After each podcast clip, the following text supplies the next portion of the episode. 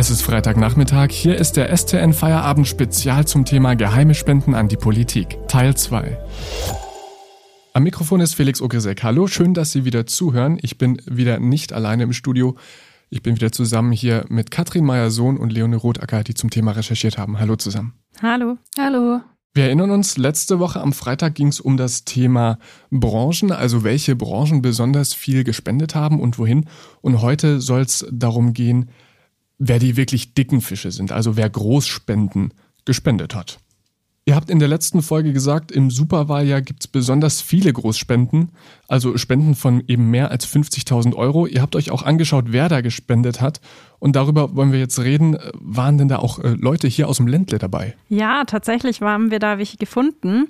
Es waren jetzt nicht allzu viele, aber zum Beispiel ein vielleicht relativ äh, bekannter Name, der Andreas Lapp. Der ist äh, Chef von Lappkabel in Stuttgart-Vaihingen, eine Firma, und er hat 100.000 Euro an die CDU gespendet. Und ihn haben wir mal gefragt, warum so viel Geld dahin gespendet hat. Und er hat uns gesagt, seine Spende sei, ich zitiere das mal, eine Unterstützung der verfassungsgemäßen Aufgabe von demokratischen Parteien bei der politischen Willensbildung. Er selbst sei seit vielen Jahren Mitglied der CDU. Da würde es ja naheliegen, dass er eben diese Partei unterstützt. Und ähm, eben jetzt dieses Jahr auch gerade deswegen, weil Deutschland so hat er gesagt, vor einer großen richtungsentscheidenden Wahl steht. Das war für ihn die Begründung. Und da haben wir auch gesehen, dass jetzt einige sozusagen deswegen spenden, weil wir eben im Wahljahr sind. Und Katrin, ich habe gehört, es gibt aber auch jemanden, der quasi nicht existent ist, aber auch viel Geld gespendet hat. Genau, wir haben auch eher unbekannte Namen auf der Liste der Stuttgarter Spender gefunden. Ähm, zum Beispiel ein Herr Nico Mader aus Stuttgart, ähm, der hat 100.000 Euro an die FDP gespendet. Ähm, der Name hat uns so erstmal nichts gesagt ähm, und wir haben uns dann gefragt, wer, wer das denn ist und haben dann einfach mal auf Google äh, seinen Namen eingegeben und dann tatsächlich nichts gefunden. Also wirklich gar nichts. Äh, kaum zu glauben, dass es heutzutage noch Menschen gibt, die man nicht im Internet findet. Aber ähm, uns ist dann eigentlich nur noch der Weg per Post eingefallen. Und zwar ähm, werden zu den Großspenden auch immer die jeweiligen Adressen veröffentlicht. Und so haben wir dann einen handschriftlichen Brief an Herr Mader geschrieben und er hat auch tatsächlich geantwortet. Und zwar handelt es sich bei Nicomade um einen Investor, der hat unter anderem sehr früh in Trade Republic investiert. Ähm, für alle, die das nicht kennen, das ist so eine App, mit der man relativ einfach ähm, mit Aktien handeln kann.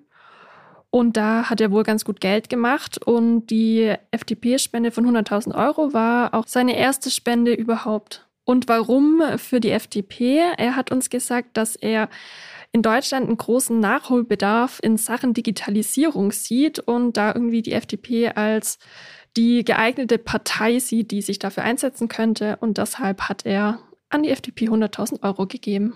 Gibt es denn aus diesem Investorenkreis auch Leute, die man kennt? Ja, gibt es tatsächlich auch. Nicht aus der Region, aber ich glaube, ziemlich bekannt überall ist zum Beispiel Georg Kofler. Er hat 750.000 Euro an die FDP gespendet. Wer ihn nicht kennt, er ist Investor bei der Höhle der Löwen, also bei einer Sendung, wo sozusagen in Startups investiert wird und er investiert da eben mit. Und ähm, er hat früher auch schon den Sender Pro7 tatsächlich selbst gegründet und auch den allerersten deutschen Teleshopping-Sender gegründet. Und äh, er ist auch nicht der Einzige aus der Höhle der Löwen, der da mit dabei ist. Ähm, der Frank Thelen steht zwar nicht auf der Liste, aber wir haben trotzdem mitbekommen, dass er einen relativ hohen Betrag gespendet hat. Der war früher auch bei der Höhle der Löwen. Und er hat gemeinsam mit einer Gruppe von Startup-Gründern, Investoren und so weiter sich zusammengetan und die haben gemeinsam 500.000 Euro gespendet. Aber weil die das eben aufgestückelt haben, dass jeder nur einen Teil gespendet hat, stehen die eben nicht auf dieser Liste, weil es da ja eben diese 50.000 Euro Grenze gibt und alles, was darunter fällt, kommt dann nicht gleich öffentlich, sondern erst zwei Jahre später im Rechenschaftsbericht. Und diese Gruppe hat ihre Aktion damit begründet, dass sie unbedingt eine rot-rot-grüne Regierung verhindern wollen, also eine Regierung auch aus SPD, Linken und Grünen. Ähm, dazu war das Zitat auf Twitter von Frank Thelen, ich bin überzeugt, dass eine rot-rot-grüne Regierung verheerende Folgen für unsere Wirtschaft und somit den Standort Deutschland hätte. Also es gibt schon auch einige Spender, die tatsächlich sich öffentlich zu ihren Spenden äußern und die auch begründen. Und das ist natürlich für uns auch ganz spannend anzusehen. Also insgesamt ist diese Gruppe der Investoren schon sage ich mal, gut vertreten auf dieser Liste. Genau, und ähm, neben jetzt diesen äh, Mitgliedern von oder diesen Jurymitgliedern von der Höhle des Löwen haben wir auch bei unseren Recherchen viele andere bekannte Namen unter den Spendern gefunden. Ich kann da gerne einfach mal ein paar aufzählen. Zum Beispiel hat Susanne Glatten gemeinsam mit ihrem jüngeren Bruder Stefan Quandt äh, Beide sind Anteilseigner von BMW, ähm, regelmäßig schon gespendet, vor allem an die CDU. Dann ähm, haben wir zum Beispiel Florian Rehm entdeckt. Der Name sagt einem jetzt vielleicht nicht direkt was, aber der Begriff Jägermeister sagt einem auf jeden Fall was. Und zwar hat seine Familie den Kräuterlikör Jägermeister erfunden. Und Florian Rehm spendet auch immer wieder, unter anderem an die FDP, die Grünen und die CDU. Und er hat uns gesagt, er spendet eben besonders auch in Wahlkampfzeiten und unterstützt da dann besonders die Parteien, ähm, weil er eben sagt, die Wahlkämpfe sind mit erheblichen Kosten verbunden und er möchte da den Parteien helfen. Dann auch eine vielleicht etwas außergewöhnliche Spende kam von Sixt, dem Autoverleiher. Ähm, Sixt unterstützt auch verschiedene Parteien. Jetzt dieses Jahr hat Sixt schon an die CSU gespendet und zwar Transporter im Wert von 121.000 Euro. Ähm, ja, vielleicht auch ein bisschen eine außergewöhnliche Spende, passt aber ja ganz gut zu der Firma Sixt. Und dann würde ich gerne noch einen Namen nennen, und zwar Patrick Adenauer. Das ist der Enkel des ersten deutschen Bundeskanzlers, Konrad Adenauer. Und ähm, hier ist eigentlich ja ganz klar, an welche äh, Partei er auch spendet, und zwar ähm, an die CDU. Sein ähm, Opa war CDU-Politiker, von dem her klar. Und zwar hat er dieses Jahr 50.001 Euro gespendet, um ein Zeichen zu setzen, dass wir die CDU brauchen, hat er uns geschrieben. Was man zu der Six-Spende noch dazu sagen muss, weil Transporter hört sich ja erstmal komisch an. Das waren eben Transporter, die direkt für den Wahlkampf sozusagen vorgesehen waren. Also da gibt es ja auch irgendwie viele Veranstaltungen, Marktstände und so weiter und so fort. Und damit wollte halt Six sozusagen unterstützen. Und sie haben aber uns gegenüber auch zugesagt, dass sie noch andere Parteien auch unterstützen wollen. Ob jetzt mit Autos oder mit einfach einer Geldspende, haben sie noch offen gelassen. Aber da kommt wohl auch noch einiges von Sixt. Genau, und auch nicht zu verwechseln mit der etwas satirisch gemeinten Werbung, die Sixt ja gerade auch auf den ganzen Transportern platziert, wo man dann auch verschiedene Bundestagskandidaten sieht. Also da hatten sie nochmal betont, es äh, handelt sich da jetzt nicht um bedruckte Fahrzeuge, sondern es ist wirklich eine seriös gemeinte Spende an die CSU. Lasst uns noch mal ganz kurz bei Sixt bleiben, denn da sind ja Sachspenden. Das heißt, die werden auch mit einberechnet und müssen auch veröffentlicht werden. Genau, ja, da gab es noch ein anderes Beispiel auch, das fanden wir ganz witzig. Ähm, und zwar die Partei, also sozusagen, die abgekürzt wird mit Partei. Das ist ja eine Satirepartei. Und die haben eine Großspende erhalten, ihre allererste Großspende ihrer Geschichte dieses Jahr. Und zwar FFP2-Masken, weil die irgendwie so eine Aktion gemacht haben, wo sie Masken verteilt haben eben an Menschen, die bedürftig waren und keine bekommen haben, wo man eben überall FFP2-Masken auch tragen musste. Und dann gab es da jemanden, der wohl in seinem Lager ziemlich viele über hatte und hat die dann sozusagen gespendet. Und genau das musste auch angegeben werden als Großspende im Wert sozusagen umgerechnet. Übrigens die erste Großspende, die die Partei jemals erhalten hat. Bitte denken Sie daran, den STN Feierabend Podcast zu abonnieren, damit Sie keine Folge mehr verpassen. Mehr Hintergründe und Analysen bekommen Sie mit einem STN Plus Abo für nur 6,90 Euro monatlich kündbar. Aktuelle Nachrichten aus Stuttgart und die Ergebnisse des VfB finden Sie jederzeit in unserer STN-App oder auf stuttgarter-nachrichten.de. Lesen Sie die Nachrichten. Das war die Werbung. Jetzt geht's weiter mit dem Feierabend-Spezial zum Thema Parteispenden. Und ihr habt schon mal erwähnt, ähm, im Wahljahr wird mehr gespendet als sonst. Aber jetzt ist es äh, in diesem Bundestagswahljahr noch mal mehr als im Bundestagswahljahr 2017. Äh, ist in diesem Jahr irgendwas Besonderes? Habe ich was verpasst? Naja, also bestimmt nicht verpasst hast du wahrscheinlich die Landtagswahlen, die ja auch noch waren oder sind dieses Jahr. Ähm, genau, das heißt, deswegen wird ja auch 2021 Superwahljahr genannt, weil da eben mehrfach gewählt wird und das ist natürlich dann nochmal wahrscheinlich ein größerer Anreiz, da ähm, Geld dazulassen bei den Parteien, um die irgendwie zu unterstützen, dass die ein gutes Ergebnis bekommen, dass sie viel plakatieren können und so weiter und so fort. Ähm, ich habe über das Thema, wie viel Einfluss denn jetzt es eigentlich hat, ähm, mit einem Experten gesprochen, Stefan Schwanig, der lehrt am Institut für Politikwissenschaft und Soziologie an der Uni Würzburg. Und er hat sich das eben auch so erklärt, ähm, dass es halt jetzt eine besonders spannende Wahl ist, weil wir eben wissen, es geht nicht weiter wie immer mit Merkel, sondern wir kriegen mit Sicherheit einen neuen Kanzler oder eine neue Kanzlerin und wahrscheinlich auch eine neue Koalition. Das heißt, da haben viele Leute eben dann Interessen, zu gucken, dass das möglichst in ihrem Sinne irgendwie abläuft, was wir da jetzt, was da im Herbst passiert. Und dann hat er gemeint, dass wahrscheinlich die Krisen irgendwie auch noch so ein bisschen drauf einzahlen. Also jetzt die Corona-Krise, natürlich die Klimakrise. Und er hat auch das Thema Wettbewerb noch angebracht und hat damit die wirklich vielen FDP-Spenden, die wir zum Beispiel auch gesehen haben, erklärt, dass halt jetzt vielleicht viele Leute gibt, die, also gerade Unternehmer und so weiter, die irgendwie sagen, ja, wir haben ne-, Wettbewerbsnachteile, wenn da zu viele Regularien kommen aus Deutschland oder auch aus der EU. Und ähm, deswegen wollen wir jetzt Parteien unterstützen, die uns da nicht so sehr regulieren, weil wir sonst eben im Nachteil sind gegenüber Wettbewerbern, die in anderen Erdteilen sozusagen tätig sind und die, für die diese Regularien nicht gelten. Und dass das vielleicht auch irgendwie ein Punkt ist, warum da viel unterstützt wird. Also dass jetzt im Moment viele Leute einfach das Gefühl haben, sie müssen jetzt irgendwas tun und wenn sie können, geben sie eben Geld, damit es für sie aus ihrer Sicht in die richtige Richtung läuft. Mhm, also Parteien werden in diesem Superwahljahr finanziell mehr unterstützt als sonst, aber welche Partei profitiert denn am meisten von diesen vielen Großspenden?